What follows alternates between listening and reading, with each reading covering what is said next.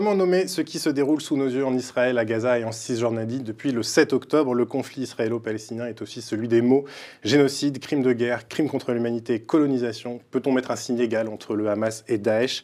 Certains de ces mots perdent leur sens à force d'être répétés, d'autres sont plaqués sur le sort des Gazaouis qui subissent depuis les attaques du Hamas des bombardements continus.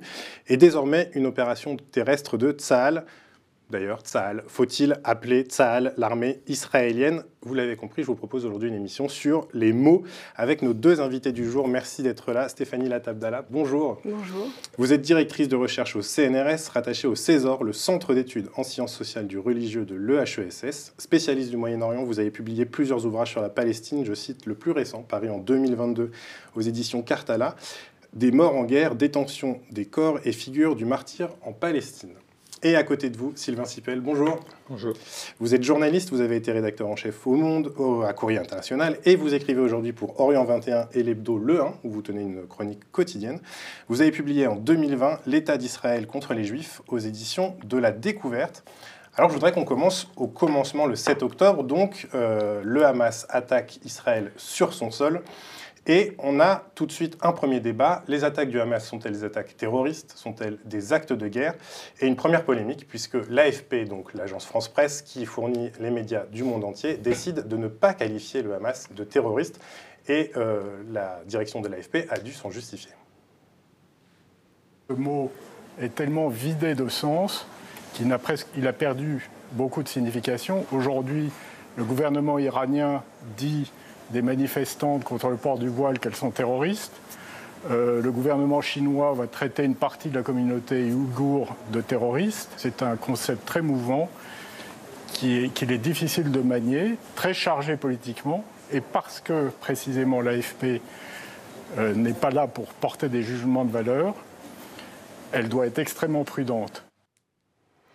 Sur cette qualification de terrorisme, pour ce qui s'est passé le 7 octobre, euh, est-ce que tous les deux, vous comprenez la position de l'AFP Est-ce que vous l'entendez? Parce que certains ne l'entendent pas, en disant on ne peut pas ne pas dire que le Hamas est terroriste. Oui, on peut tout à fait l'entendre. Bon, après, euh, voilà, comme, euh, comme il le disait, c'est une qualification politique, c'est pas une qualification juridique, ça n'a pas de valeur, en tout cas en droit international, ça a des valeurs dans les droits nationaux, bien sûr.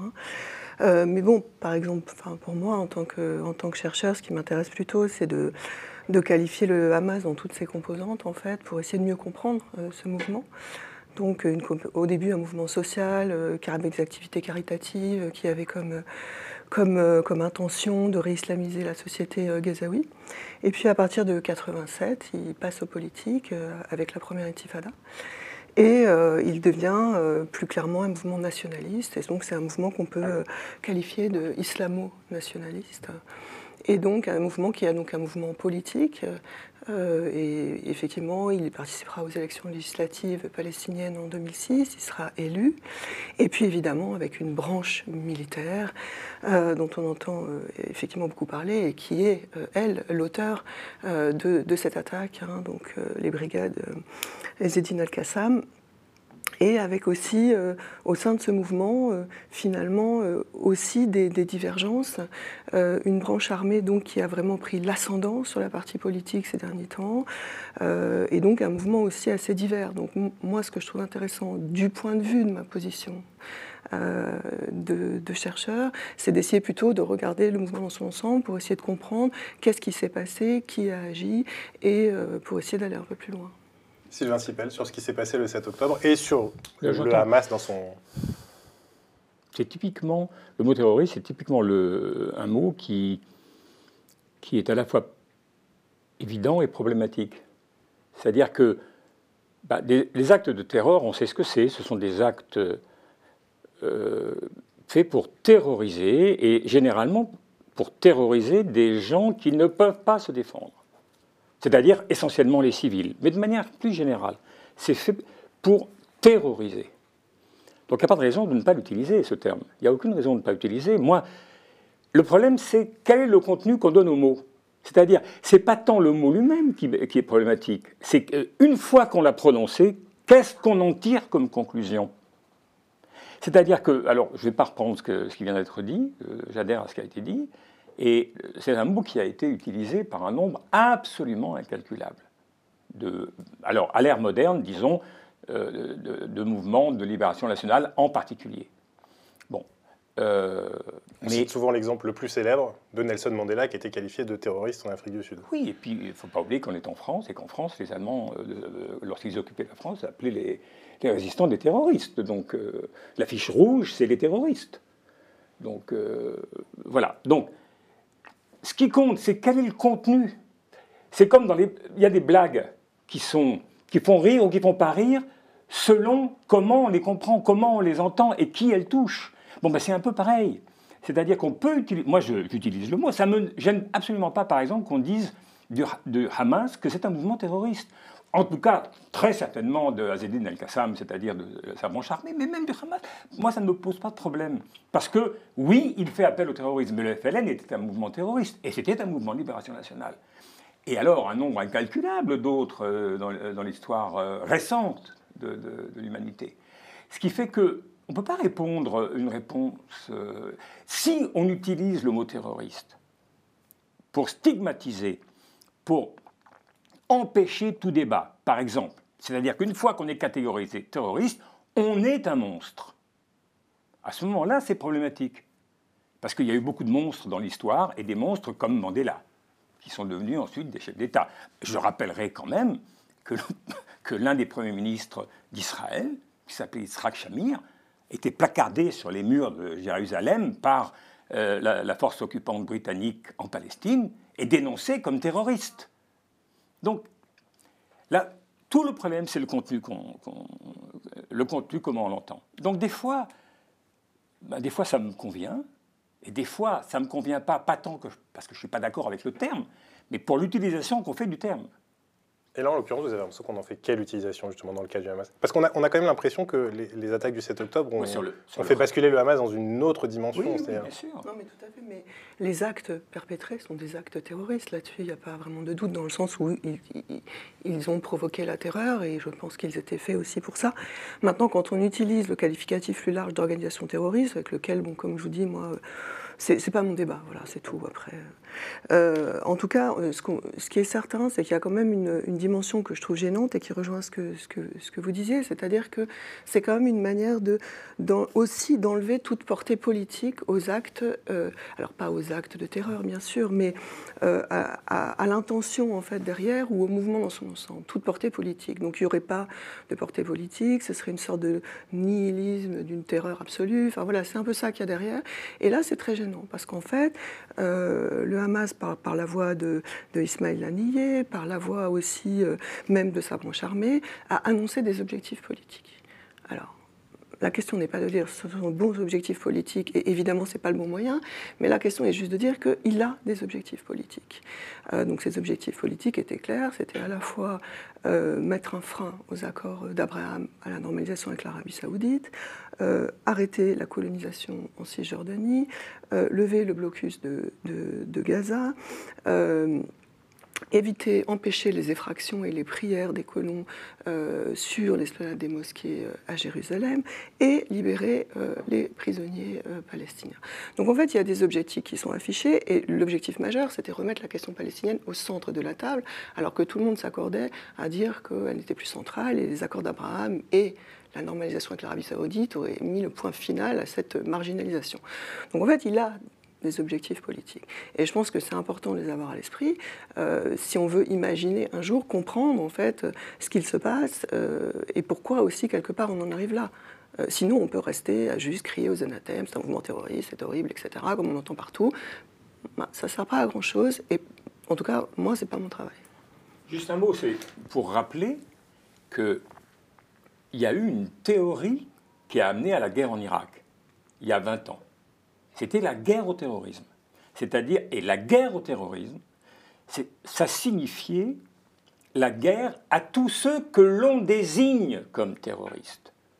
Alors, quelques années plus tard, c'était donc en Irak, et donc il fallait envahir l'Irak parce qu'il fallait mener la guerre au terrorisme. Parce que Saddam Hussein était un allié d'Al-Qaïda, etc. Bon, c'était une thèse extravagante, mais peu importe. Ce qui compte, c'est que le terrorisme servait utilement à stigmatiser le bon ennemi. C'est-à-dire que le terrorisme, ça devient un peu comme le nazi. On ne discute pas avec, avec un nazi, on ne discute pas. On se bat contre lui jusqu'au bout. Eh bien, on ne discute pas avec un terroriste. Avec un terroriste, on se bat contre... Donc, qui qu'on soit, si on parvient à imposer à l'opinion l'idée que l'adversaire, c'est un terroriste, c'est dans ce but qu'on utilise le terme, à ce moment-là, il n'y a plus d'autre option que l'option de la force. Alors, je voudrais vous montrer un extrait qui vous concerne directement, parce que vous étiez sur le plateau de Public Sénat euh, cette semaine, et on vous a demandé avec insistance si on pouvait comparer le Hamas et Daesh, comparaison que vous avez refusé de faire. Moi, je considère que l'acte, ce qu'il provoque, c'est de la terreur et en ce sens, mm. c'est du terrorisme. En revanche, je pense que le Hamas n'est pas le même type d'organisation quand on l'analyse qu'une organisation comme Daesh. Il y a une différence entre les actes perpétrés et l'organisation qui les perpètre. Ah c'est tout.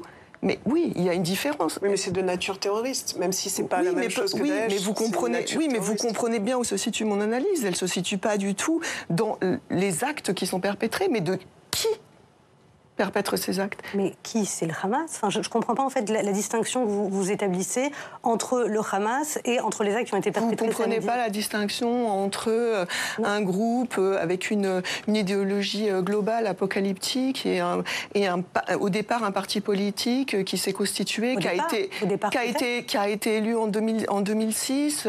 Euh, voilà, enfin, c'est pas du tout le même, la même structure. En fait, bon. Qui veut détruire l'État d'Israël, c'est quand même. Oui, mais enfin, aujourd'hui, non, ils ont amendé la charte mais peu importe. Mais, non, mais, mais, peu importe, mais peu importe, le sujet n'est pas là. En fait, je pense que, je pense que la différence entre nous, c'est que moi, je me situe au niveau vraiment de l'analyse, de qu'est-ce que c'est ce groupe. Et là, je ne suis pas dans le, jugement moral. Mais c'est ça le problème. Mais ça n'empêche pas que, que les actes sont des actes de terreur. Ce qui s'est passé samedi soir, vous ne pouvez pas le distinguer de l'organisation. Ça a été effectué, perpétré par le Hamas, qui est soutenu par les, par les leaders Je, je me réfère juste à l'histoire de, ce, de ce mouvement. En fait, je pense qu'il faut que vous, vous, juste vous preniez en compte que moi, j'ai une analyse d'historienne là-dessus.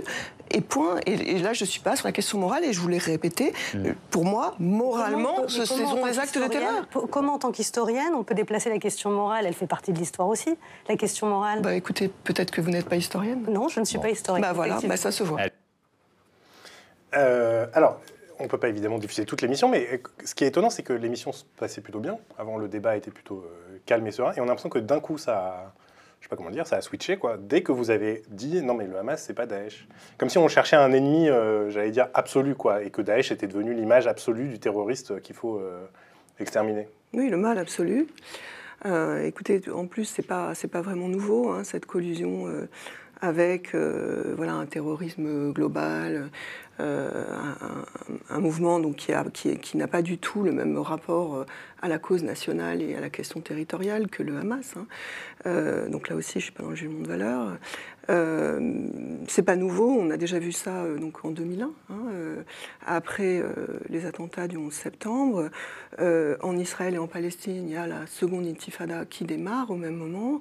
Et c'est exactement pareil, il y a une volonté de collusion à ce moment-là par le gouvernement israélien de cette intifada, avec, qui, pourtant était quand même surtout menée par, euh, par, finalement par le Fatah, donc par un mouvement euh, euh, laïque ou séculier, et on voit cette collusion qui est faite entre, entre cette seconde intifada et Al-Qaïda, et on le voit très clairement par exemple dans, même dans des lois communes qui ont été mises en place en même temps aux États-Unis et en Israël, notamment la loi sur les combattants ennemis illégaux, qui est une, loi qui permet de, détenir euh, euh, des gens sans, euh, procès, mais voilà, qui, est un peu l'équivalent d'une détention administrative, mais pour des non-nationaux, des étrangers, on va dire. donc on, voit très bien qu'à l'époque, c'était, il y avait cette question d'un terrorisme qui s'imposait d'une manière globale, et donc il y avait cette volonté, là, là déjà, des gouvernements israéliens, de s'aligner sur ce terrorisme global pour pouvoir réprimer massivement cette seconde intifada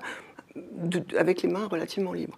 Bon, là, on a un tout autre cas de figure, euh, mais en tout cas, euh, maintenant, c'est Daesh qui, est, qui tient le haut du pavé du terrorisme et du mal absolu, et donc on a cette même collusion. Alors après, encore une fois, moi, je ne juge pas les actes. Il y a des actes qui ont été perpétrés par le Hamas qui peuvent être équivalents à certains actes perpétrés par, par, Daesh ou par d'autres groupes. Hein. La question n'est pas là. Par contre, je sais, enfin, on voit très bien que le Hamas a pris la suite du mouvement national. Quand je dis la suite, c'est-à-dire que, pas complètement, puisqu'il y a encore des mouvements autres que le, que le Hamas qui, euh, qui ont cette revendication euh, nationaliste et de résistance. Donc je dis bien c'est le Hamas qui, qui, qui, emploie ces mots, euh, de résistance à l'occupation, etc., etc. Alors que une partie, notamment du Fatah, euh, euh, voilà, gère euh, la Cisjordanie à travers l'autorité palestinienne, tout en maintenant une coopération sécuritaire, donc en n'étant pas sur cette ligne dite résistante.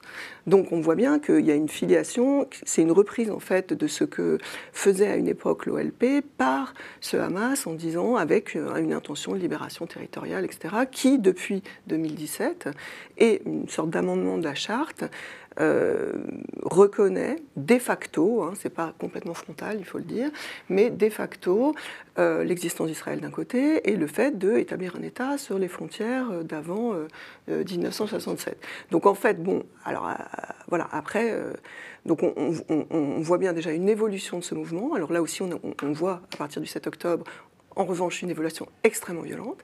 Mais bon, voilà, le, tableau n'est pas, si simple d'un côté, et je crois qu'on ne peut pas du tout enlever la question nationale et territoriale euh, qui a une certaine légitimité si on se réfère au droit international qui finalement euh, euh, dit la même chose. Donc on, voilà, avec un mouvement comme Daesh qui n'a pas du tout, enfin qui ne se situe pas du tout dans ce, dans ce cas de figure en fait. Sylvain Sipel, sur le, le dispositif, euh, on a l'impression que ce genre de nuance que vous venez d'apporter, finalement, sur, sur ces plateaux-là, c'est pas possible. Quoi. Il n'y a pas le temps, en fait. Ouais. Il n'y a pas le temps ou pas l'envie d'entendre? Il y a les deux. Il y a les deux. Je pense qu'il y a des choses qui... C'est très difficile, par exemple, de dire en plateau, moi je le dis, je dis presque systématiquement, parce que, parce que si on oublie ça, on comprend absolument rien à ce qui se passe. Il y a une situation coloniale. C'est un des... Israël est un des derniers pays euh, euh, coloniaux sur cette planète. Il y a d'autres situations coloniales. Mais il y a une c'est paradoxal parce que très récemment, plus personne ne regardait du côté de la Palestine parce que tout qu'on on pensait que tout ça c'était fini. Bon. Et brusquement, ça ressurgit. Mais, mais la clé de la compréhension de ce qui se passe, c'est la question coloniale. Si on, si on fait semblant de ne pas la voir, vous savez ce qui se passe en ce moment dans les autres territoires occupés, c'est-à-dire du côté de la Cisjordanie? Mais il y a un déchaînement des colons, il y a des morts quotidiennement, et mais, mais il y a, je dirais presque pire que les morts quotidiens.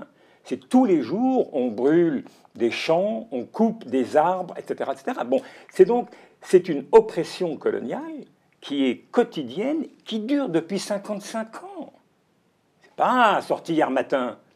Ça fait 55 ans que ça dure. On expulse les gens de chez eux et c'est une politique qui est une politique euh, dirigée d'en haut sans le dire. Donc, de ce point de vue-là, euh, ça, c'est des choses qui sont très difficiles. Très difficiles à dire en plateau.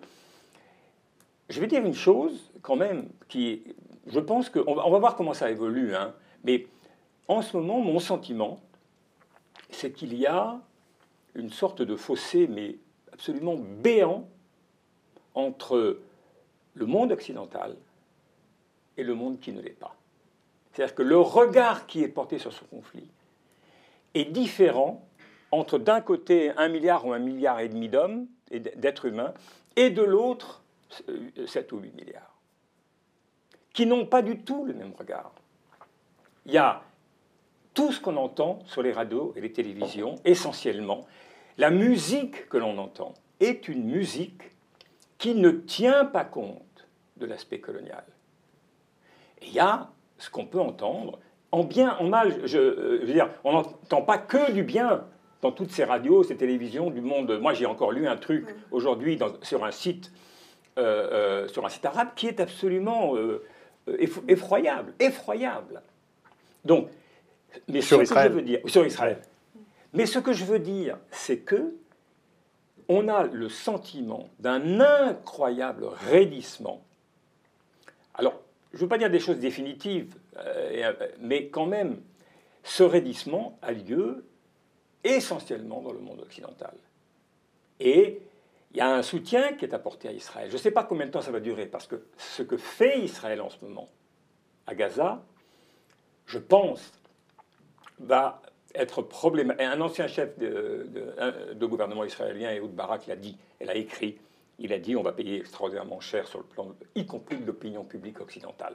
Ça n'est pas encore le cas, c'est pas vrai. Pour le moment, il y a très globalement un soutien à Israël. Vous pensez qu'ils n'ont pas encore perdu la bataille de l'opinion? Parce qu'on dit beaucoup qu'Israël a perdu la bataille de l'opinion. Ils l'ont perdu à l'échelle internationale. Ça me semble ça, alors ça me semble absolument évident. Je ne parle pas au niveau politique, mais je parle pas au niveau des gouvernements, mais au niveau des opinions publiques.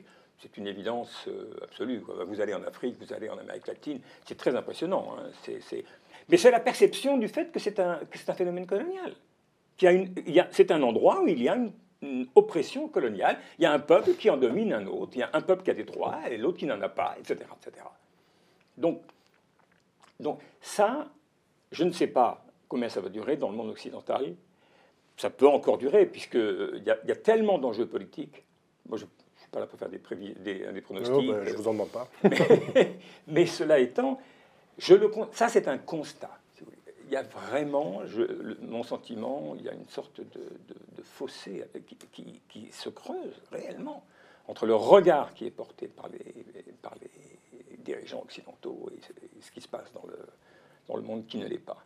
Alors justement, je voudrais qu'on parle un peu de la riposte euh, d'Israël, puisque je l'ai dit, depuis le 7 octobre, euh, les bombardements sont continus sur Gaza. Israël a lancé une opération terrestre dans la bande de Gaza, euh, mais il y a une expression qui est revenue énormément dans les médias, c'est celle d'un piège tendu par le Hamas dans lequel serait tombé Israël. Votre édito ce soir, Patrick, Israël dans le piège du Hamas. Oui, on n'a pas fini de mesurer la portée de ce qui s'est produit le, 7 octobre et de prendre conscience du piège dans lequel les assassins sont en train d'amener leurs victimes. Est-ce que Israël est en train de perdre la guerre de la légitimité avec cette réponse euh, d'une intensité très forte? Malheureusement, c'est exactement le piège qu'attendu, que le Hamas a tendu à Israël. Le Hamas euh, nous a tendu un piège. Et ce piège, euh, c'est celui euh, de l'horreur maximale, de la cruauté maximale. On peut se dire que pour l'instant, le piège du Hamas a plutôt fonctionné. Notre amitié et notre solidarité avec le peuple israélien nous obligent à formuler cet appel. Israël ne doit pas tomber dans le piège du Hamas. Euh, cette expression, elle est intéressante parce qu'au euh, premier abord, on se dit c'est une façon de déresponsabiliser presque Israël et finalement de, donner l'impression que c'est nouveau ce qui se passe euh, dans la bande de Gaza aujourd'hui, c'est-à-dire ces bombardements et cette incursion terrestre, et que c'était une sorte de plan machiavélique du Hamas de reprovoquer des bombardements. Mais beaucoup disent, mais en fait, les bombardements sur Gaza, c'est pas nouveau. C'est pas, il n'y a pas besoin d'un piège du Hamas pour que Israël bombarde. Ben, il faut dire les choses. Moi, j'ai une de mes chroniques, c'était bon, on va bombarder, bon, et puis après, on fait quoi? Il n'y a aucun plan politique.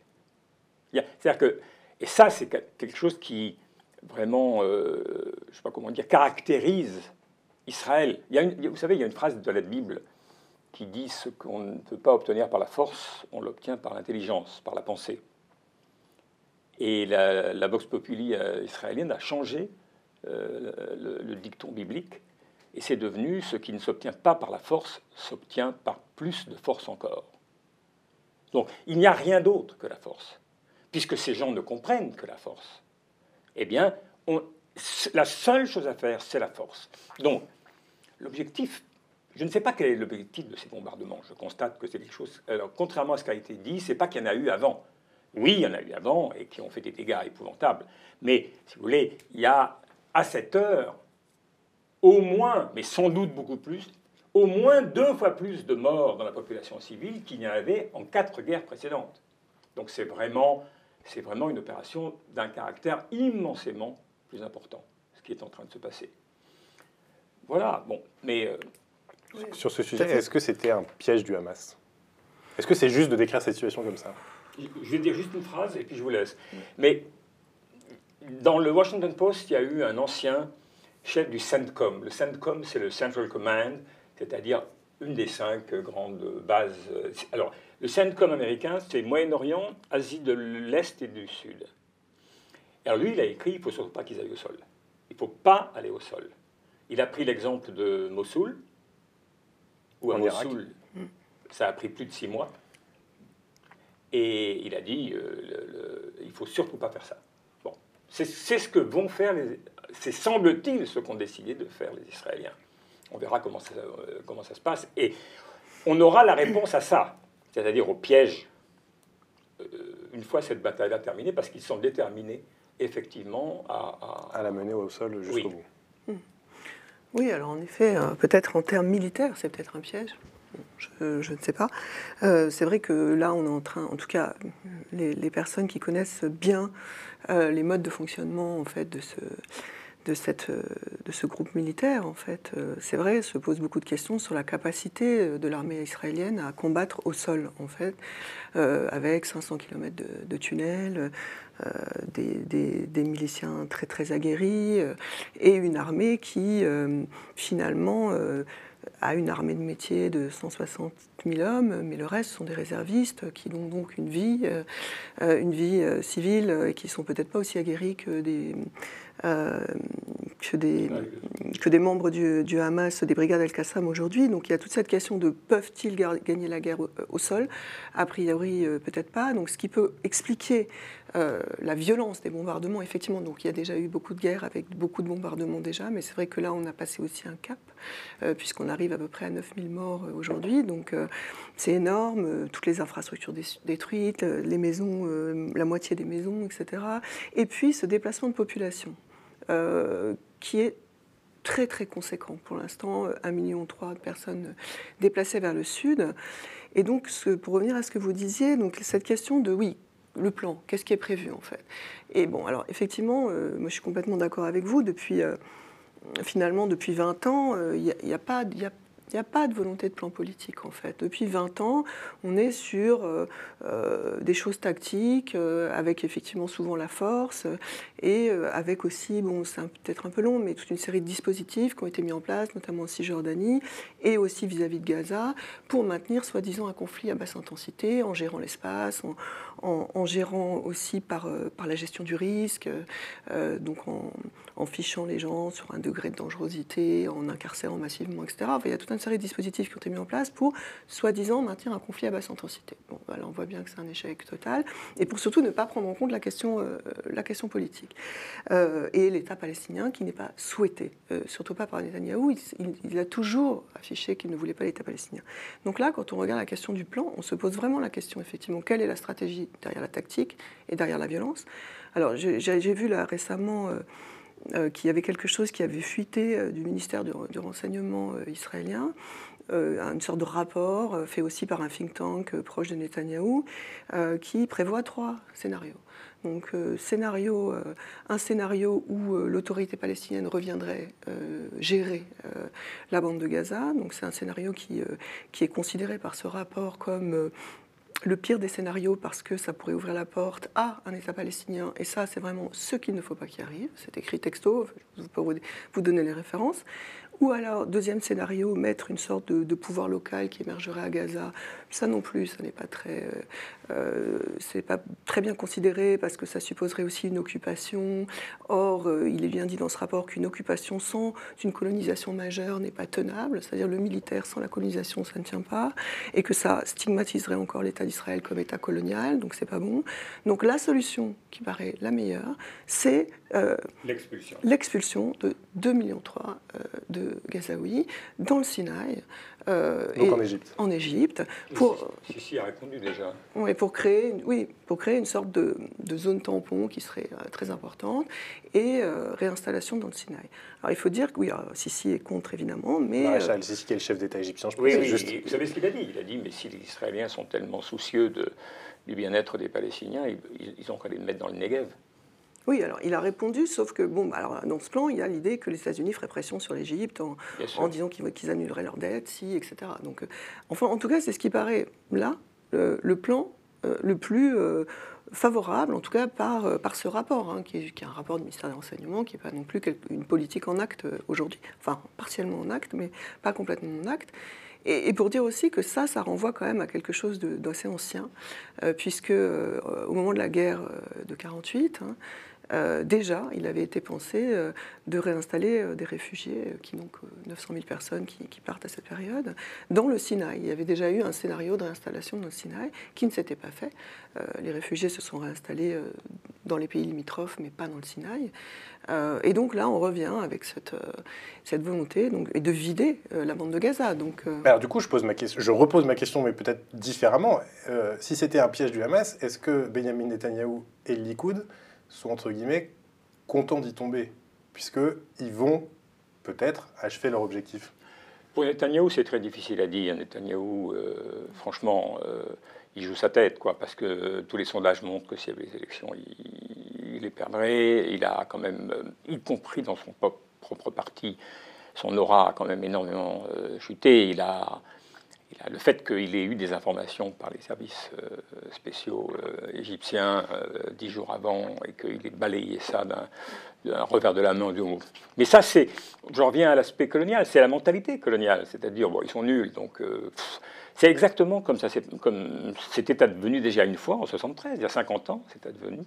Et la guerre de 73, les, les, Israéliens, ils avaient vu tous les jours, il y a eu deux euh, comment dit-on, deux, exercices de l'armée égyptienne pour traverser le canal de Suez à l'époque, sur lequel les Israéliens, euh, que, gardaient les Israéliens. Et ils ont tout vu, ils avaient qu'à prendre des jumelles, ils voyaient tout. Et quand les, mais les services de renseignement militaire ont dit, c'est des nuls, enfin, ils ne pourront jamais traverser le canal, quoi. Et puis ils l'ont traversé, et puis il y a eu trois jours de panique, etc., etc. Donc là, il y a. Mais je ne pense pas que, honnêtement, je ne pense pas que Netanyahou a désiré ce qui s'est passé euh, dans les kibbutz et dans les villes autour de Gaza, euh, pas du tout. Parce qu'à un moment ou à un autre, Golda Meir a mis quatre mois avant d'être obligé de démissionner après la guerre de Kippour. Ils ont gagné la guerre de Kippour, mais elle a dû partir. Vous pensez qu'il va le payer un jour ou l'autre oh, Il va le payer vite. je pense qu'il va le payer vite. Alors, moi, euh, je n'aime pas faire des prophéties, donc on verra bien. Mais ce que je pense, c'est que, et ce que je lis dans la presse israélienne quotidiennement, c'est pas tenir, c'est pas possible. Lui, il va chercher à le faire, hein, parce que euh, s'il ne tient pas, tous ces mécanismes pour, pour, ne pas aller en prison euh, risquent d'être caduques. Donc euh, il va tout faire. Je ne vois pas comment il y parvient. Alors justement, je voudrais vous faire écouter un discours de Benjamin, de Benjamin Netanyahu, pardon, le Premier ministre israélien, qui a fait basculer ce conflit dans une nouvelle dimension, puisqu'il estime désormais que c'est une guerre quasiment messianique contre le Hamas. Our war against Hamas is a test for all of humanity. It is a struggle between the axis of evil of Iran, Hezbollah, and Hamas, and the axis of freedom and progress. We are the people of the light, they are the people of darkness, and light shall triumph over darkness. Citizens of Israel, October 7th was a very dark and black day in our history. We will fully investigate what had happened at our southern border, the border with Gaza.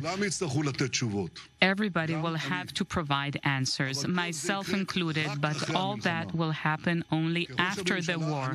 As a prime minister, I'm responsible for guaranteeing the future of this country, and now my role is to lead all Israelis, the state of Israel, and the people of Israel to an overpowering victory it is now a time to come together for one purpose, to storm ahead to achieve victory. In joint with joint forces and a profound belief in our justness, a profound belief in the eternity of the Jewish people, we shall realize the prophecy of Isaiah. There will no longer be stealing at your borders, and your gates will be of glory. Together we will fight. Together we will win. Il cite la prophétie d'Isaïe. Euh, on a l'impression d'un discours, euh, j'allais dire illuminé, non, parce que euh, c'est Benjamin Netanyahu, mais est-ce que c'est une fuite en avant ou est-ce que c'est finalement ce qu'il a toujours euh, pensé de cette, non, de cette guerre? Non, non, il s'exprime en période de crise, il est quand même en très mauvaise situation, donc il se raccroche à ce à quoi il peut se raccrocher. Vous savez, je ne sais pas, euh, je sais pas s'il jeûne à Yom Kippour, mais il n'est pas très religieux. En revanche, il a une très haute estime pour les religieux qui, lui servent de, piédestal. Alors ça, voilà. Euh, il faut rappeler quand même que ceux qui font tous ces crimes dans les territoires occupés, il y a toutes sortes de, colons. Hein. Il y a des gens qui sont venus simplement parce que ont, acheté une maison euh, à moins de, moitié prix de ce qu'on leur proposait euh, en Israël. Donc, euh, et, sans remboursement si vous n'avez pas trop de sous. Donc voilà. Mais, les colons qui, qui perpètrent quotidiennement tous les crimes dans les territoires occupés en Cisjordanie, ce sont à 95% des colons religieux messianiques. Anderlin a écrit un bouquin il y a une dizaine d'années là-dessus, euh, qui vient de, ressortir. Charles Anderlin. Charles Anderlin, oui, qui était correspondant de France 2, oui. Et donc, euh, et donc euh, il a besoin de ces gens-là. Je pense que c'est beaucoup plus le. Il ne faut pas y voir un, contenu, une idéologie. Non, il est dans un moment très difficile et il fait appel à tous. Et il ne faut penser qu'à une seule chose, c'est la victoire. Il ne faut, il faut pas penser politique, il faut, pas, il faut penser à rien d'autre la victoire, la victoire, la victoire, la victoire. Et pas, les lendemains n'existent pas. Stéphanie, à la table d'Allah, sur ce discours, il y a euh, un autre discours qui vient en tête, c'est celui de George Bush après euh, les attentats du 11 septembre, l'axe du mal, euh, contre l'axe du bien. Quand on parle ici de peuple de la lumière contre peuple de l'ombre, on se dit qu'il peut y avoir qu'une fin à cette, à cette logique. C'est qu'il y en a un qui va disparaître et l'autre qui va rester. Oh, oui, enfin, c'est surtout qu'il y a une reconstitution effectivement d'axes. Euh, donc, euh, et effectivement, il y a aussi un axe de la résistance. On peut pas dire qui, se nomme axe de la résistance. On ne peut pas dire le contraire avec cette idée d'unité des fronts, hein, qui lie maintenant le Hamas avec le Hezbollah, derrière l'Iran, les milices euh, chiites en Syrie, en Irak, euh, les houtistes euh, au Yémen, et puis derrière on peut voir peut-être la Russie, etc. Donc il y a, a et, il, se centre sur cette, sur cette chose-là, mais ce qu'il fait, c'est qu'il il, met d'un côté donc Israël et derrière, derrière Israël, donc j'imagine tout le monde dit occidental, et puis euh, cet axe-là, euh, qui serait cet axe du mal. et donc effectivement, on est, on est vraiment dans un discours post-11 septembre, septembre. Vous êtes avec nous, vous êtes contre nous, comme disait George Bush. mais ce que je trouve très très inquiétant, c'est que finalement, j'ai l'impression que si on parle par rapport à, à nos pays, à l'Europe, disons, ou à la France, on dirait qu'il y a beaucoup de nostalgiques de la politique des blocs, puisqu'il y en a quand même beaucoup qui semblent adhérer à ce découpage du monde en deux grands blocs, alors qu'en fait, euh, euh, l'Europe peut tout à fait, et c'est ce qu'on attendait, tenir une autre position, euh, alors que la France peut tenir une autre position, c'est qu'elle avait tenu d'ailleurs en 2003 au moment de l'invasion de l'Irak. Donc à un moment donné, euh, je, ne comprends pas pourquoi aujourd'hui. Et, ce qu'on disait tout à l'heure sur les termes possibles du débat, ça recoupe ça. C'est-à-dire que arriver à apporter un peu de, nuance et d'analyse dans le débat, c'est aussi, quelque part, même si nous on n'est pas politique, mais ce serait aussi avancer vers une, troisième voie. Or là, en fait, tout est fait pour ne pas laisser le choix qu'entre deux camps qui serait soi-disant unifié et unis, ce qui est faux, hein, puisque on peut quand même rappeler qu'aujourd'hui, effectivement, il y a une alliance stratégique hein, entre le Hamas et le Hezbollah, et, euh, même derrière la Syrie, l'Iran, etc. Mais euh, euh, il, faut, il faut quand même se rappeler qu'au moment de la guerre en Syrie, le Hamas était basé en partie en Syrie. Il a quitté la Syrie puisqu'il était tout à fait contre euh, ce que faisaient le Hezbollah et l'Iran en soutenant Bachar al-Assad en Syrie et que à ce moment-là, l'Iran et, ont arrêté de, financer euh, le Hamas. Donc, euh, et puis maintenant, ça s'est un peu arrangé puisque les intérêts stratégiques actuels vont autre part. Mais ce que je veux dire, c'est que au-delà de ça, cette question des blocs, en fait, il n'y a pas de blocs immuables, et, etc. C'est-à-dire qu'à un moment donné, il y a des acteurs qui ont des intérêts politique, stratégique et autres. Euh, et que donc là-dedans, il, y, a quand même des marges aussi euh, de, de manœuvre. Et puis, et puis aussi, je pense que enfin, euh, l'Europe, quand même, serait, il, y aurait il y a une responsabilité je, politique, je pense, de nos gouvernements à ne pas s'aligner sur cette espèce de découpage du monde entre l'ombre et la lumière, le bien et le mal. Enfin, franchement, c'est quand même... Moi, je pense que s'il y a un piège, c'est un piège que tend Netanyahou aux, aux Occidentaux. Vraiment ça, c'est le plus grand piège. Parce que qu'est-ce qu'il exprime, Netanyahou Il exprime quelque chose qui est très profond dans la, société israélienne, que tout le monde ne partage pas. Euh, il faut, ça, il faut toujours le souligner. C'est-à-dire qu'il y a en Israël des ONG extraordinaires. Il y a B'Tselem, il y a Yeshdin pour les questions de droit, il y a les, euh, Breaking the Silence pour les militaires. il y a vraiment des ONG absolument extraordinaires. Mais sinon, euh, la mentalité moyenne a c'est Ehud Barak qui aujourd'hui est très critique de Netanyahou, mais qui avait utilisé ce terme, et il disait Israël, a villa in the jungle, c'est une villa dans la jungle. C'est-à-dire la perception, c'est nous sommes éclairés, nous avons la culture, nous, avons, nous sommes des, Occidentaux, et nous sommes entourés par des barbares, par des ignares, etc. Et ça, c'est le cœur des ténèbres. Hein. Ça, c'est à la fois le bouquin et la réalité. C'est-à-dire, des, nous sommes au cœur des ténèbres. Et c'est comme ça que immensément d'Israéliens, je répète encore une fois parce que ça me tient à cœur, pas tous, et j'en connais qui sont extraordinairement courageux, mais une fois qu'on a dit ça, une grande majorité des Israéliens se perçoivent comme ça. C'est-à-dire qu'ils ont un fond colonial de dédain, et pourquoi ne pas le dire, de, xénophobie, mais de racisme à l'égard des autres, des Arabes en premier lieu. Et ils se perçoivent comme des gens éclairés, donc des Occidentaux, dans un monde qui ne l'est pas. Et ça, c'est un danger. Si cette idée revient en Occident, eh bien, ça fera une division du monde qui non seulement sera déplorable, mais je pense que sera extraordinairement dangereux. Mais alors pourquoi on a du mal à dire non à Israël? Est-ce que ça vient de ah. l'histoire d'Israël? Parce que État créé après le choc de la Shoah euh, Est-ce que ça vient de là? Ou est-ce que c'est des alliances purement politiques, j'allais dire euh, politiciennes? On a besoin d'Israël dans cette région?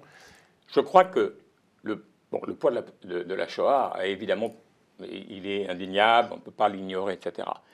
Mais tout de même, l'alliance, c'est d'abord l'alliance américaine avec, euh, Israël. Il faut, rappeler, historiquement, c'était beaucoup plus les Européens qui ont soutenu Israël jusqu'à 67. À partir de 67, il y a une bascule et les Américains deviennent le partenaire principal des Israéliens. Alors pourquoi est-ce qu'ils le font? Pourquoi est-ce qu'ils opposent un veto systématique à toutes les résolutions sur la question, euh, par exemple, des colonisations, etc., etc., sur toutes sortes d'enjeux à l'ONU. Euh, c'est parce que le, le, le, il, y a, il, y a, un lien qui est un lien qu'on ne voit pas, auquel on ne pense pas. Et alors, on, nous explique, les évangélistes, ils pensent comme les religieux israéliens, Gog et Magog, etc. Pour moi, c'est autre chose. C'est autre chose ils ont des alliés très importants, les Américains, qui ne sont pas l'État d'Israël dans la région. Ils ont eu longtemps l'Iran, ça n'est plus le cas, mais ça a longtemps été un, allié très important. Ils ont eu l'Arabie saoudite, maintenant il y a des problèmes, mais tout de même l'Arabie saoudite est très importante. Pendant très longtemps, l'après Nasser a été, en Égypte a été totalement favorable aux, Américains.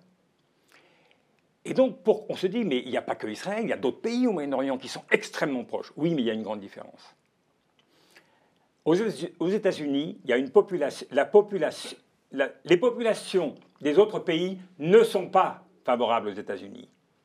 Les régimes le sont, pas les populations, pas les sociétés. Le seul pays où on a une alliance fiable, sécurisée, c'est Israël. Et les dirigeants et la société juive israélienne sont avec nous quoi qu'il arrive. Vous savez, quand Bush a décidé d'envahir l'Irak, il y avait un seul pays où le taux des gens favorables à l'intervention américaine en Irak était supérieur au taux qu'il y avait aux États-Unis. Et eh bien, ce pays, c'était Israël. Stéphanie Atada, sur ce, soutien indéfectible à Israël, en France aussi, hein, on le voit, euh, on a un gouvernement qui a beaucoup de mal à condamner ce qui se passe à Gaza. Euh, et on a parlé justement d'un soutien indéfectible euh, à Israël. Comment ça s'explique? Est-ce que c'est la peur de contrarier le gouvernement de Benjamin Netanyahou ou est-ce que c'est tout simplement, encore une fois, l'histoire d'Israël qui fait que, par nature, on va se ranger derrière Israël? Euh, c'est difficile à dire. En tout cas, oui, l'histoire joue. Après, on a eu quand même des gouvernements qui avaient un autre positionnement, enfin, qui moi, j'ai toujours du mal avec. Euh, on est pour Israël, pour les Palestiniens, comme je disais. Euh, moi, je suis plutôt pour droit international, en fait. Euh, je trouve que ce pro-pro, je ne vois pas pourquoi, je vois pas tout à fait en quoi. Enfin, à part effectivement, le droit d'Israël a existé, bien sûr, mais après, le, Israël, c'est pas une entité monolithique, comme vous le rappelez très bien. Il y a des ONG, etc. Mais en termes déjà de gouvernement. on est euh, maintenant sur des gouvernements extrémistes avec des ministres suprémacistes juifs. Donc, enfin, vous voyez, on est quand même dans quelque chose qui est. Là aussi, on n'a jamais atteint ce degré d'extrémisme. et pour revenir à la France, en fait, on a eu différents types de politiques, mais c'est vrai que depuis la présidence de Sarkozy, on a un alignement sur la politique israélienne qui est qui est de plus en plus affirmé, euh, contrairement à la politique, on va dire, de type gaulliste euh, qu'on avait euh, encore avec, avec Jacques Chirac. Donc effectivement, là, il y a plutôt un tournant.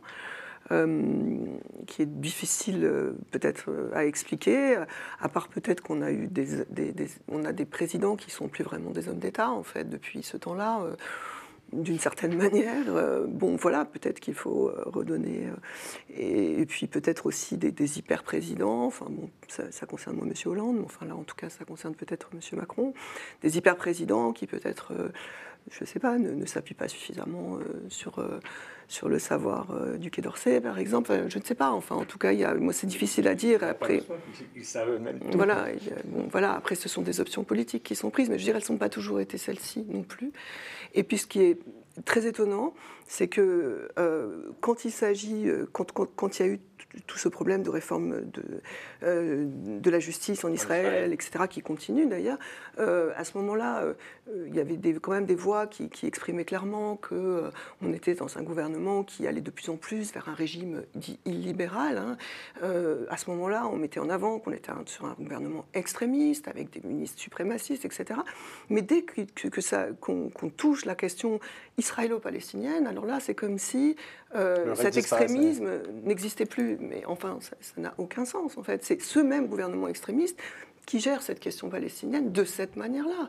Euh, on pourrait avoir autre chose, en fait. Hein. Et, c'est là où la position euh, européenne, la position de la France, parce que, bon, effectivement, les États-Unis, je pense qu'ils sont sur un soutien complètement inconditionnel voilà, peut-être lié à une politique d'empire, je, bon, je ne sais pas. Mais en tout cas, pour ce qui concerne, disons, la France, ou qui nous concerne le plus, euh, c'est proprement incompréhensible hein, qu'il n'y ait pas cette capacité euh, de voir que ce sont ces mêmes gouvernements euh, qui ont cette politique-là, en fait.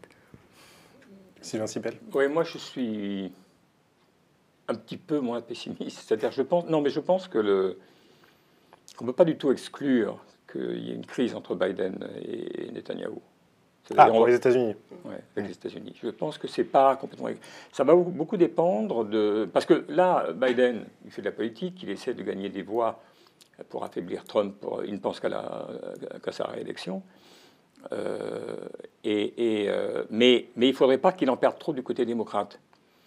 Et là, il y a, enfin moi, de ce que je vois dans la presse américaine, c'est en train de monter fortement. C'est-à-dire que de plus en plus de gens disent, mais c'est quoi la politique de Biden euh, dans cette affaire? Pourquoi est-ce qu'il n'intervient pas pour que tout ça s'arrête et que voilà, il l'a fait en 21. Il faut, se souvenir. Il a pris son temps, mais il l'a fait en 21. Et les Israéliens ont, arrêté en 36 heures. Un jour et demi. Ils ont, il, a dit, vous avez, vous avez 24. Il voulait montrer qu'ils n'obéissent pas à tout. Ils l'ont fait en 36 heures, mais mais, ils l'ont fait, ils ont obtempéré. Donc, euh, donc moi, je n'exclus pas du tout que ça puisse. Euh, ça dépendra beaucoup de la politique intérieure américaine, etc. Et euh, il y a énormément de papiers dans la presse américaine pour dire bon, alors d'accord, vous, allez taper, etc. Et puis vous faites quoi exactement après? On retourne au statu quo ante? On fait quoi précisément? Et il n'y a, aucune réponse. Et Netanyahu continue de dire je ne répondrai pas à ces questions. Il faut d'abord gagner la guerre, sans dire ce que serait gagner la guerre. Qu'est-ce qui serait considéré comme une victoire? Oui, est-elle gagnable, cette guerre? Je crois pas. Elle est gagnable. Elle est gagnable. Moi, je ne sais pas. Est-ce qu'ils vont aller au sol de manière massive? Est-ce qu'ils vont pas?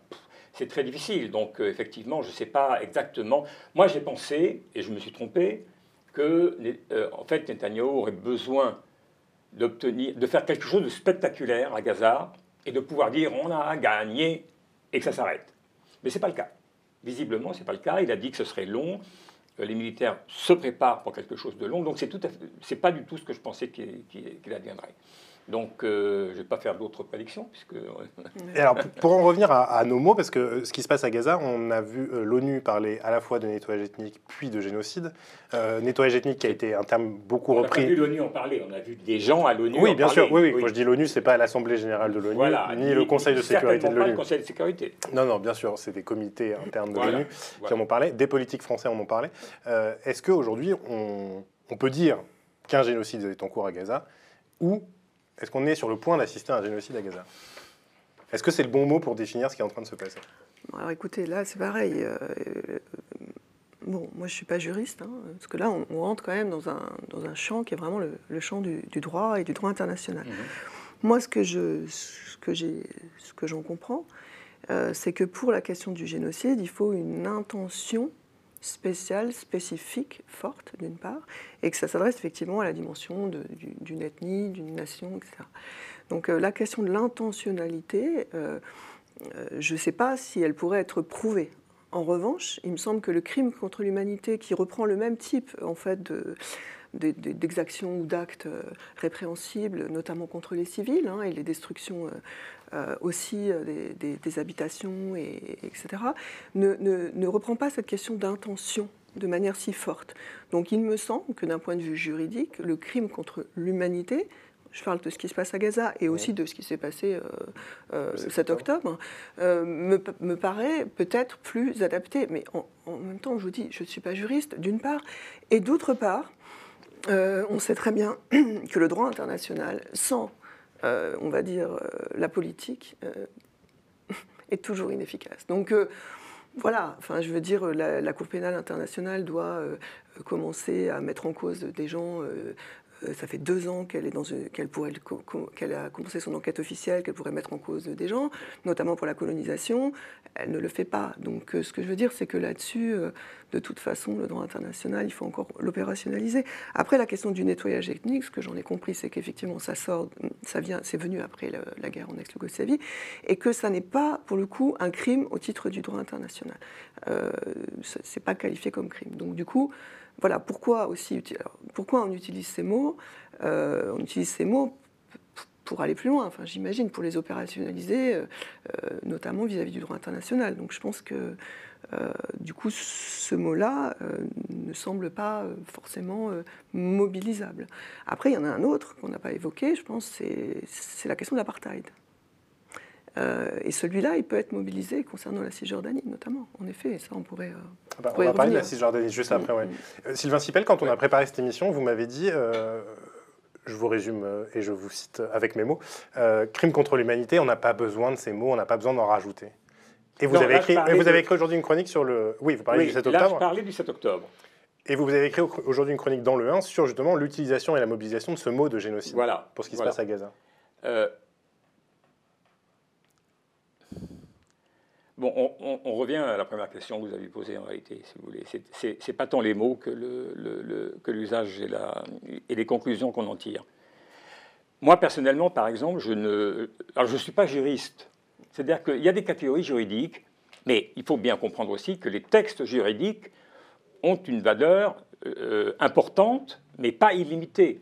C'est-à-dire, on peut les débattre. Il y a, les, catégories juridiques et puis il y, a, les images qui viennent. Quand il y a les images qui viennent, mais il y, a, il y a aussi des interprétations de ce que dit le droit. Sinon, il n'y aurait pas de droit.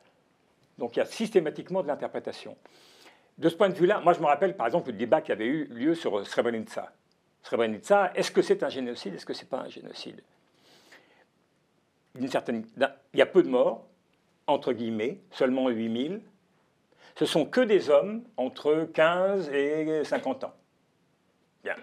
Alors, ces 8000 personnes, ça n'a pas la dimension d'un peuple. Le génocide, c'est le... Euh, et moi, je connais quelqu'un qui a énormément travaillé sur la Yougoslavie de l'époque et qui me disait on ne peut pas appeler ça un génocide. C'est un, c'est un crime majeur, c'est un crime de guerre effroyable, c'est tout ce qu'on veut. Ça n'est pas un génocide. Je, je tends à, accréditer cette, euh, cette version-là. De la même façon, ce qui se passe actuellement à Gaza, moi, je n'utiliserai pas le terme de génocide. Je pense que aujourd'hui, il y a un papier qui est sorti dans un think tank palestinien. Le titre, c'est Génocide à Gaza. Bon. Et moi, ce qui me heurte le plus, c'est le besoin de systématiquement comment dire, user des mots pour imposer un regard obligatoirement le plus radical qui soit sur les situations. C'est-à-dire qu'il n'y a rien au-delà du génocide. Il n'y a rien de plus grave que le génocide. Quand on a, je vous ai raconté l'anecdote, je crois, euh, euh, sur un plateau de télé, quelqu'un m'a dit alors, est-ce que vous dites que c'est un crime contre l'humanité? Vous ne le dites pas. Je dis mais madame, c'était une dame qui présidait le débat. Je lui dis mais pourquoi Pourquoi vous avez besoin de ça? Un crime de guerre du Hamas, c'est insuffisant. Il faut absolument que ce soit un crime contre l'humanité. Mais alors, qu'est-ce que vous ferez? Qu'est-ce que vous direz quand les Israéliens vont répondre? Ils vont faire une attaque massive. Il y aura des milliers de morts civiles. Alors qu'est-ce que vous direz? Que c'est quatre crimes contre l'humanité? Ça n'a pas de sens. C'est un crime de guerre. Quand des, quand des armées, des hommes en armes tuent des civils, c'est un crime de guerre. Mais on n'a pas besoin de tirer sans. Moi, c'est ça qui me, qui pour moi, c'est pareil pour les Palestiniens. C'est un génocide. Honnêtement, je pense que il ne se passe pas de génocide, mais il se passe des choses terribles. Pourquoi ne peut pas on, en, en mots pratiques, dire voilà ce qui se passe? Ce qui se passe, c'est qu'on expulse toute une population de chez elle. On l'appelle épuration ethnique, on l'appelle comme on voudra. Mais ça, sur le plan du droit de la guerre, c'est interdit. On expulse et on détruit les maisons des gens. Ça a été fait en 1948 de manière absolument massive. On répète ce crime. Après, moi, le nom qu'on lui donne, honnêtement, je m'en fiche un peu. Il faut reconnaître ce crime. C'est ça qui me semble important. C'est un crime de guerre gravissime. Les bombardements sur des... vraiment, il y a des généraux israéliens qui, aujourd'hui, prennent les exemples de Nuremberg et de Dresde. Et de, c'est une manière de dire les Occidentaux ont, bataillé contre le nazisme, ils ont bien fait euh, Nuremberg et, Dresde et d'autres villes. Donc bombarder des dizaines de milliers de civils allemands. Donc pourquoi nous ne pourrions pas le faire quand nous combattons le nazisme? Alors il y a deux choses qui sont problématiques. Euh, la première, c'est qu'entre-temps, il y a eu les conventions de Genève qui ont été votées et qui ont été adoptés en 1949. En particulier le quatrième chapitre des conventions de Genève sur la question des, civils en territoire occupé. Et donc, les généraux israéliens ne peuvent pas faire comme s'il ne s'était rien passé depuis la Deuxième Guerre mondiale. Il s'est passé sur le plan du droit, il s'est passé des choses. Et ça, il faut qu'ils... Donc, s'ils ne... si ce qu'ils font ne corrobore pas ce droit, alors ce sont des crimes sur le plan juridique. Après, honnêtement, comment on va caractériser très très précisément ce crime? Je laisse ça aux juristes. Mais moi, ce qui compte, c'est, pour à mes yeux, c'est pas tant comment on appelle les choses que si on reconnaît qu'elles existent. Vous savez, juste je termine là-dessus.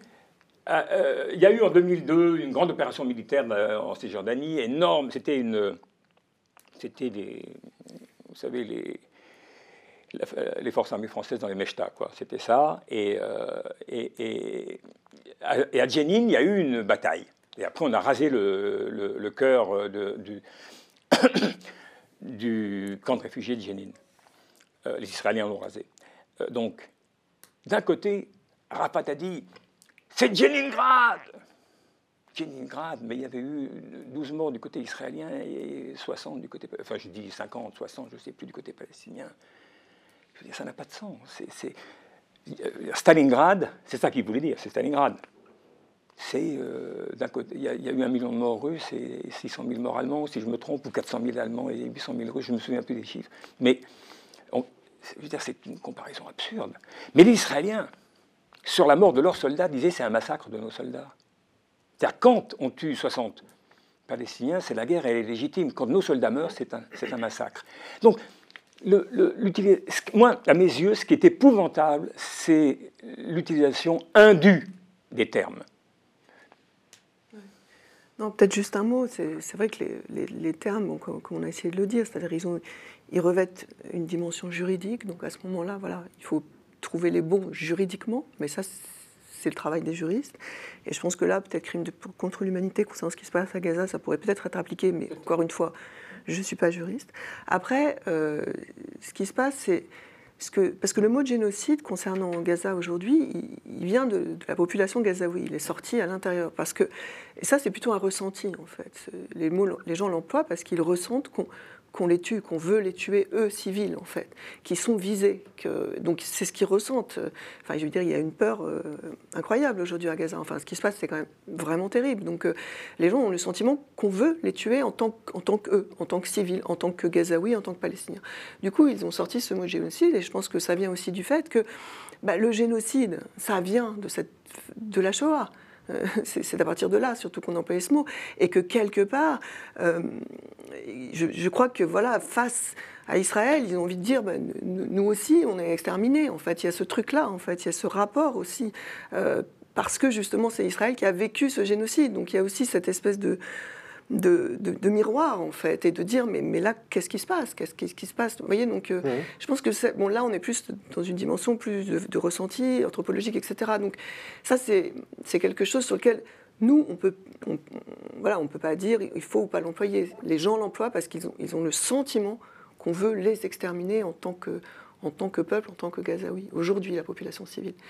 Euh, après, voilà, après, les, après, voilà, y a, en fait, toute la question, c'est qui emploie les mots et pourquoi et à, quelle fin, en fait Ou Après, il y a une fin politique, c'est aussi après, ensuite repris par des politiques, par des gens du Hamas. Et Bon, après, évidemment, il y, a, tout ça aussi. Il y a cette, cette, charge politique pour faire pression euh, euh, à l'échelle internationale, etc. Enfin, il y a plusieurs échelles.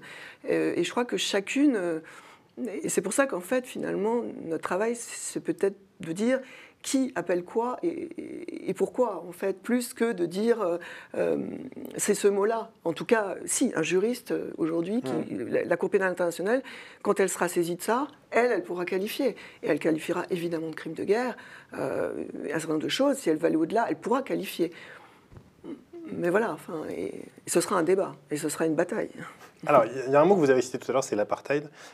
on a beaucoup parlé de Cisjordanie, donc on va en parler parce que j'ai l'impression que c'est un peu le sujet oublié depuis le début euh, des événements, depuis le 7 octobre. Je voudrais qu'on regarde un extrait d'une interview, euh, c'est chez Pierce Morgan, donc le journaliste euh, britannique.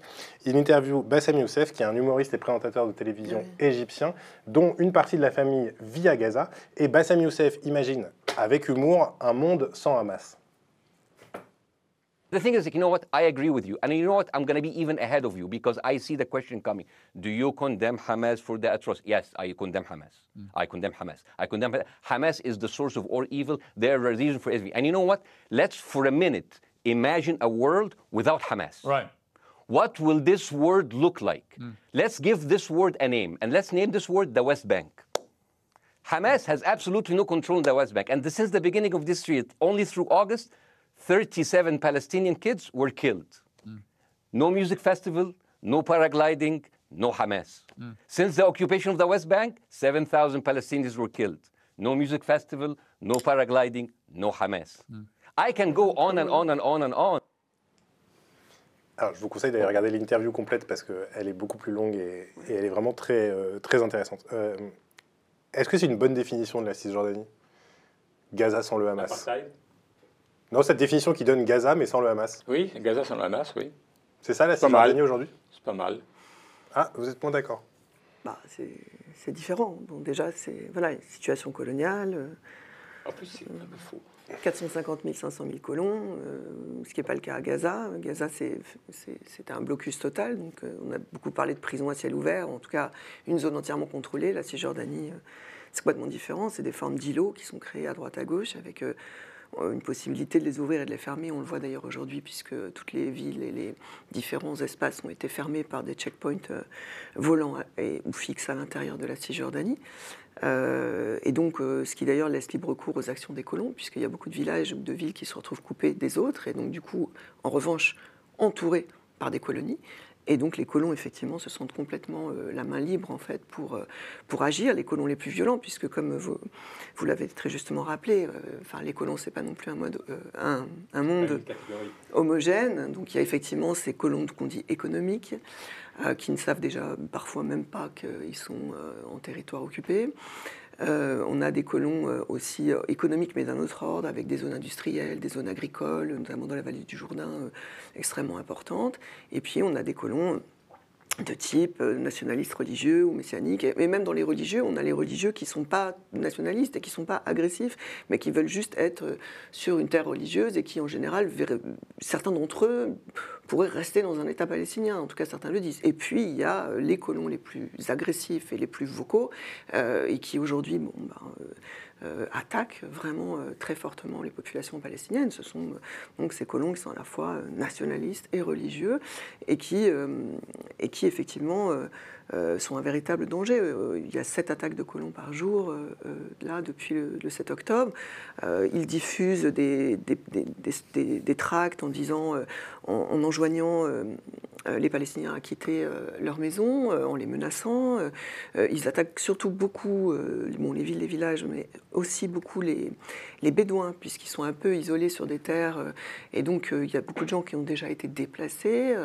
Donc, on a là à peu près 128, 130 morts aujourd'hui en Cisjordanie, donc qui sont dus aux attaques de colons, mais aussi à l'armée et puis aussi à des confrontations euh, qui ont lieu, parce qu'il y a des petits groupes armés en Cisjordanie, dans le nord de la Cisjordanie, qui sont créés depuis un an ou deux, euh, parce qu'il y a aussi euh, des manifestations, des mobilisations. Évidemment, la, population de Cisjordanie ne reste pas muette par rapport à ce qui se passe à Gaza. Hein. ça suscite beaucoup de tensions. Donc en fait, et puis une gestion de l'espace qui est très différente de la, gestion de l'espace de Gaza, parce qu'en fait, euh, euh, Gaza, ils pensaient avoir réglé le problème en fermant Gaza, en gros.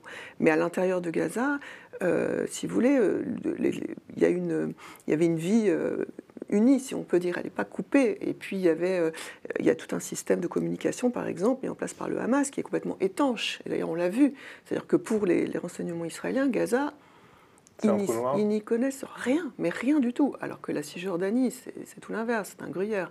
Enfin, je veux dire, c'est euh, complètement. Enfin, là, le, enfin, la colonisation et l'occupation est, au cœur, en fait, de, la, vie des, gens, en fait. Hein. Il y a un système de, surveillance extrêmement euh, développé. Euh, et là, pour le coup, les autorités israéliennes ont une visibilité totale sur la Cisjordanie, contrairement à ce qui se passe à Gaza. Donc, c'est pas du tout la même gestion. Euh, c'est beaucoup de violence aussi.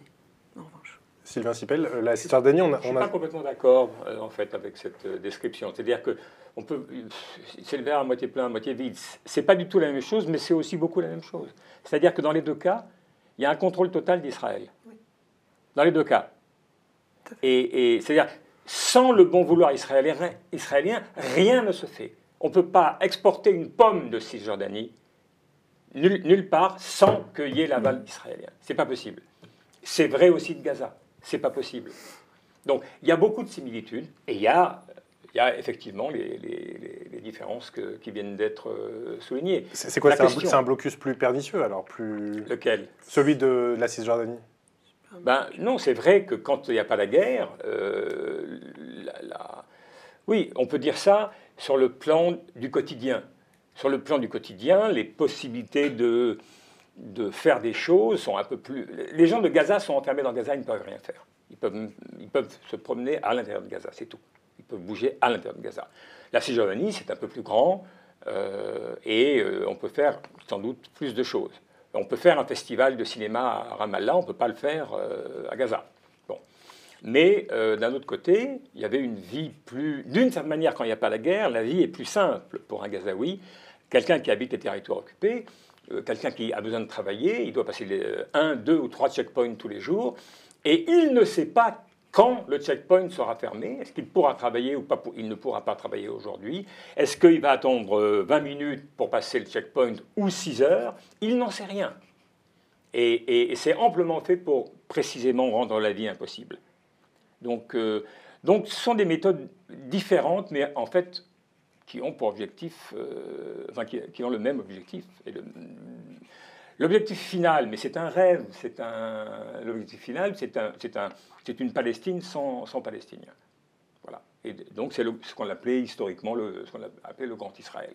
Mais dès lors que ça semble très compliqué, on ne voit pas exactement de perspective euh, euh, pour parvenir à réaliser ce rêve, alors, alors, ce qu'il faut, c'est regrouper les gens et occuper le territoire. Et c'est ce qui se passe en Cisjordanie. C'est ça, le fond de la politique israélienne, c'est ça. C'est faire en sorte de prendre les terres et de regrouper les gens autour des villes. Vous prenez une ville comme Yatta, il y a, il y a quelque chose comme 25 ans, 30 ans, c'était 5 000 habitants. C'est 70 000 habitants aujourd'hui. Sur les 70 000, vous en avez 65 000 qui sont des gens qui ont été expulsés des terres qu'ils occupaient.